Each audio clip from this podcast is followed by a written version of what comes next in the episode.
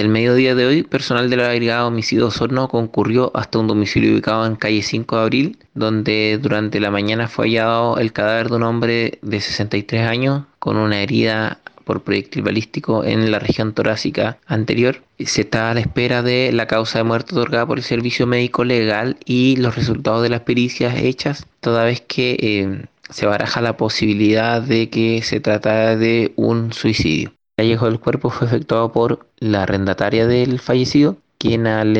ser alertada por, por el disparo realizado fue hasta el, hasta el domicilio de la víctima verificando que éste se encontraba fallecido.